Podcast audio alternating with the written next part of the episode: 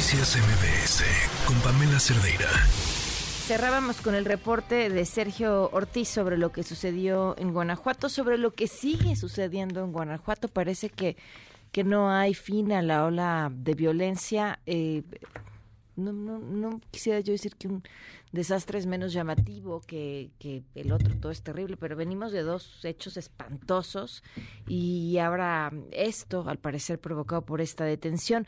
David Saucedo, consultor en seguridad pública en la línea. ¿Cómo estás, David? Muy buenas tardes. ¿Qué tal, Pamela? Quiero saludarte a ti, a la Victoria, tus órdenes. Parece que nos estamos acostumbrando al horror. Sí, lamentablemente en varias regiones del país eh, tuvimos para arrancar el año distintos eventos de alto impacto que están eh, provocando, son, son producto de la guerra de carteles que se vive en varias regiones. No son eventos directamente conectados, algunos de ellos no tienen ningún vínculo, aunque regionalmente puedan parecer cercanos.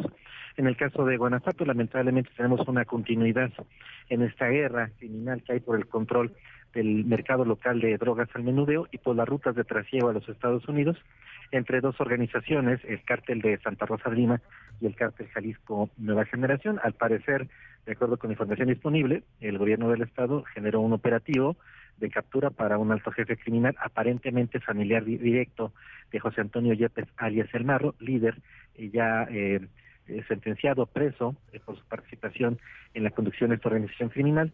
Aparentemente fue capturado uno de sus hijos y eso desató una serie de narcobloqueos en distintas ciudades de Guanajuato. ¿De qué tamaño es el poder que tiene el cártel de Santa Rosa de Lima? Llegó a tener la presencia cuando menos en una veintena de municipios.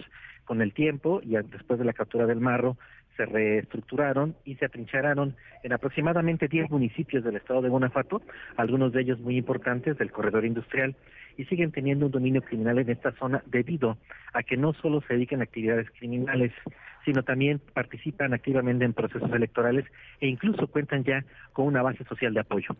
Ah, caray, ¿cómo es esto?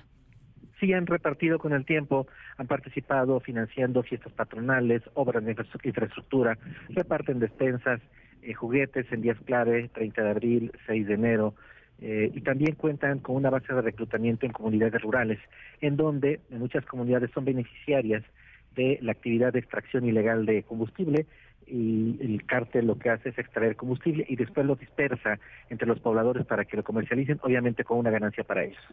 Wow. ¿Y esta parte electoral que mencionabas?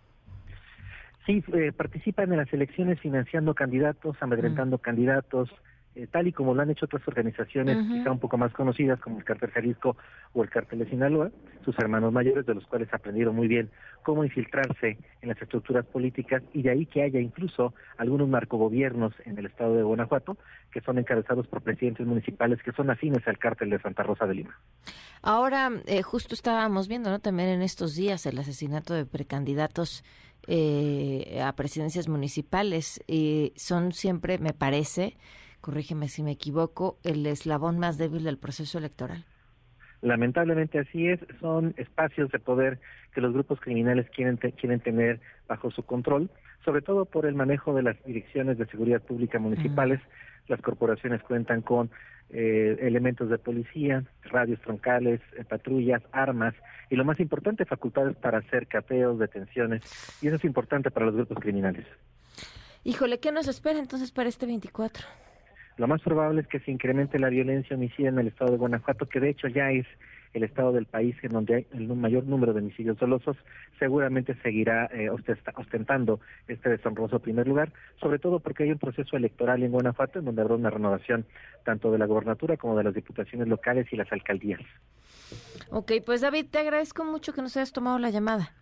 Gracias a ti, Pamela. Un abrazo. Noticias MBS con Pamela Cerdeira.